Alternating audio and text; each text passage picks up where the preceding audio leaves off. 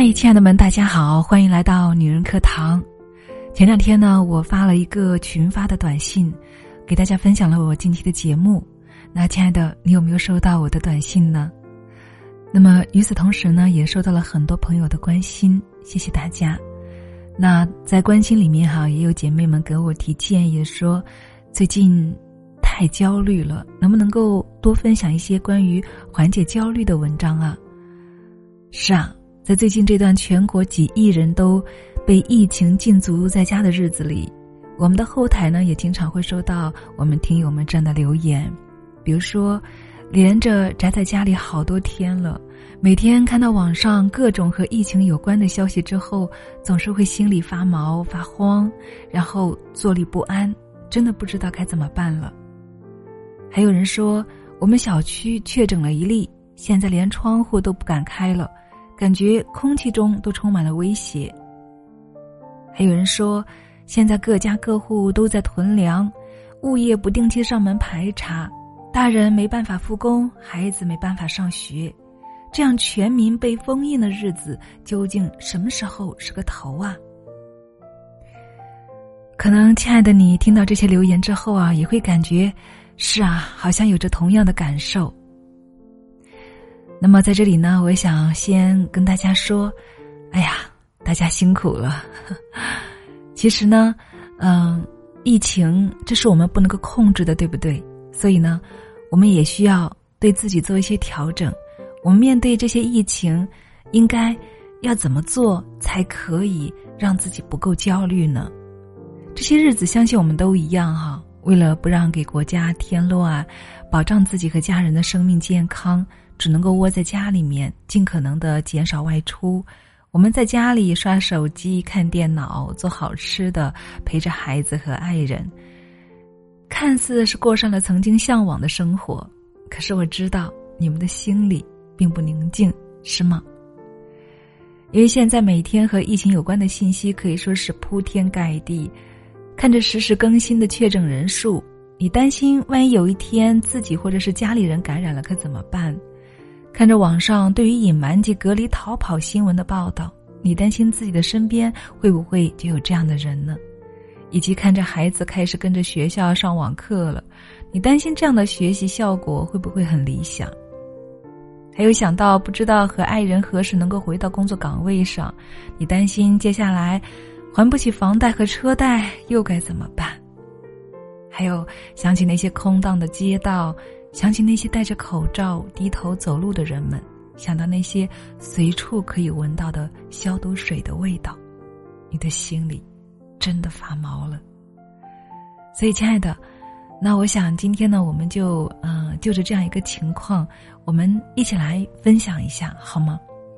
我们所有的担心和害怕，其实呢，都是一种正常的现象。那么，我们一起来共同了解一下。嗯，首先来了解一下焦虑情绪。什么是焦虑情绪？焦虑情绪呢，主要分为两种，一种是现实性的焦虑，一种是病理性的焦虑。而现在我们绝大多数人的焦虑啊，都属于前者。现实性焦虑即是对现实的潜在挑战或威胁的一种情绪反应，特点呢是焦虑的强度与现实威胁的强度它是一致的。并且呢，会随着现实威胁的消失而消失，也就是说啊，当疫情结束的时候呢，你的焦虑情绪也就自然而然的消失了。那么在受情绪影响的同时呢，我们千万不要忘了，我们自己才是情绪的主人呐，我们自身是完全可以通过采取一些措施来调节我们这种情绪的。所以，接下来呢，我们就一起来了解一下，可以从哪几个方面来调节我们的焦虑情绪呢？好，那第一点呢，就是我们建议大家要合理的关注疫情。特殊时期哈，新型冠状病毒呢，一时成为了最大的流量。可能我们很多人每天都是睁眼是病毒，闭眼也是病毒，这对于我们的情绪来说是非常不利的。所以，过度的关注新闻呐，只会使我们更加焦虑。更何况，现在的假新闻也不在少数，一不小心呢，我们还会成为散播谣言的人。前几天同事在工作群里面就发了一条所谓的紧急通知，才过了没一会儿，他自己又来亲自辟谣了。听起来这是不是有一点搞笑？但这正体现了他个人对待疫情的一种焦虑情绪，而且呢，他还不小心把这种情绪传播给了他人。所以啊，我们一定要合理的来关注疫情。那么建议大家呢，可以从这以下三个小点来做。比如说，第一，控制看新闻的时间，比如只在早晚刷半个小时的新闻。第二呢，选择可靠且固定的接收消息渠道，比如只看部分优质公众号所推送的文章。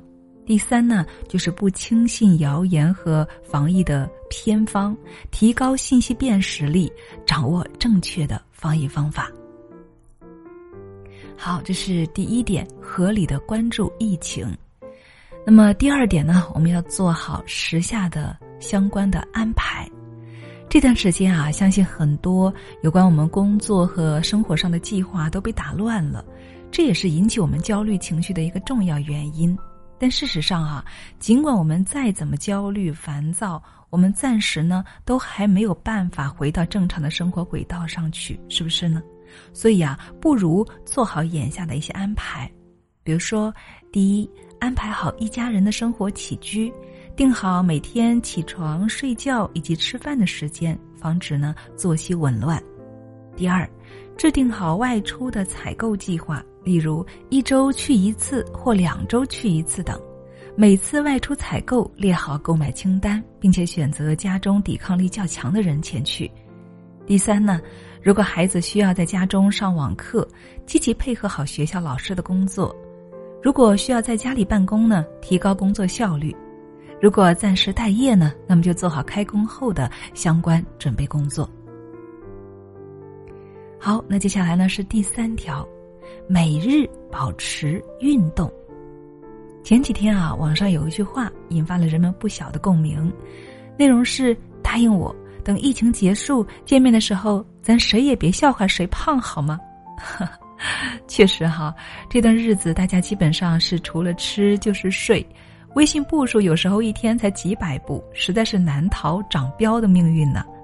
对于我们女性朋友来说呢，体重上升同样也是惹人焦虑的一件事情，所以呢，一定要每天做些适量的运动，例如做做瑜伽、仰卧起坐。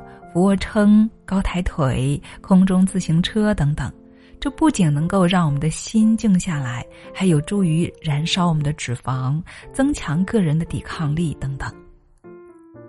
好，呃，那么除了这些呢，我们还可以做第四点，就是学习一些技能。前几天呢，有一位闺蜜哈，她在朋友圈呢就发了女儿练钢琴和自己做菜的图片，并且配文说啊。等到疫情结束了，我闺女儿就能够去考钢琴十级了，而我呢就能够去应聘厨子了。这句话虽然有几分调侃的意味，但不得不说，这是在家的一种特别好的状态，是不是？在家中空焦虑，不如啊，我们来 get 几项新技能，比如说，第一，养成阅读的好习惯；第二呢，学习一下烹饪、插花、拍照、修图等技巧。第三呢，利用好互联网啊，在网上观看一些有关科学、演讲、育儿、护肤啊等等方方面面的知识视频，只要你想学啊，就有取之不尽的学习知识。好，那来到最后一点了，就是适度的放松娱乐。有关疫情呢，专家之前曾在发布会上强调过了。我们广大市民啊，不必过度关注，平时可以该追星的追星，该追剧的追剧。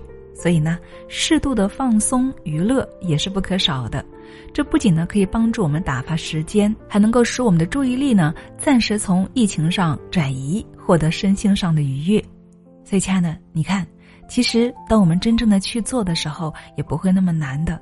我们始终要相信，疫情终将会过去的，春天也终将会来临的，对不对？